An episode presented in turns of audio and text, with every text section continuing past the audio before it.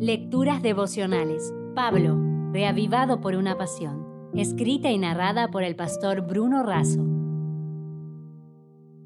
Hoy 5 de enero quiero dejarte esta devoción para reflexionar titulada Una mano extendida.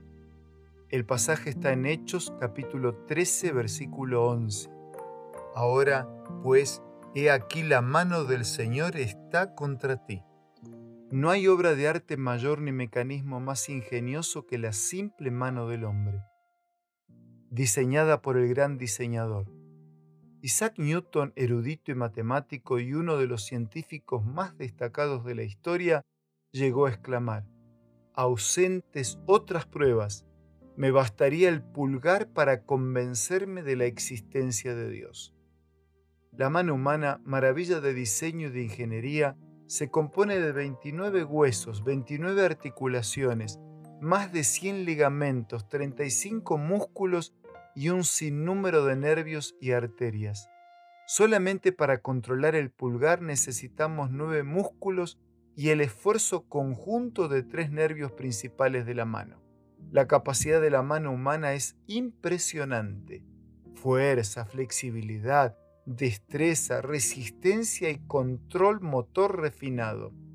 La punta del dedo es un instrumento sensorial dotado de una increíble capacidad para detectar, y lo hace con un grado de sensibilidad que la ingeniería humana apenas si empieza a emular con la disciplina de la robótica. Si maravillosas nos parecen las obras de nuestras manos, ¿qué decir de las manos de Dios?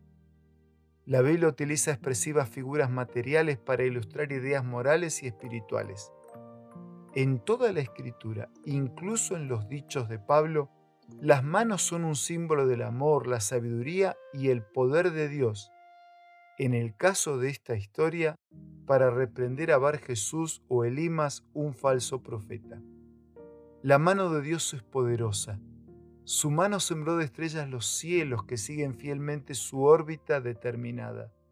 La mano de Dios es sabia, su diestra hace maravillas. ¿Qué decir del átomo simplemente de un copo de nieve? Bien decía Luis Pasteur, un poco de ciencia aleja de Dios, pero mucha ciencia nos devuelve a Él. Admiramos una computadora y un teléfono inteligente, entonces imagina el cerebro humano. La mano de Dios es suave, como la mano experta de un médico que usa el bisturí de manera milimétrica y experta. La mano de Dios es protectora, nos ha creado, nos cuida, nos moldea y también nos guarda. La mano de Dios es justa, a su debido tiempo coloca cada cosa en su lugar. La mano de Dios puede ser resistida, porque Dios nos hizo libres para decidir. Y si hacemos una mala elección, viene a nuestro auxilio si se lo pedimos, para transformar nuestro carácter a su imagen.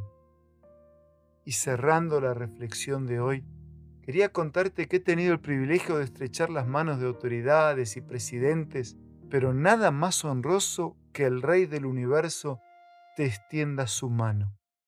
Esa mano poderosa, sabia, suave, protectora, justa y respetuosa. Esas mismas manos que fueron clavadas en la cruz se extienden para abrazarnos y guiarnos. Sí, la mano del Señor está siempre extendida, solo se necesita que la tomes. Si desea obtener más materiales como este, ingrese a editorialaces.com.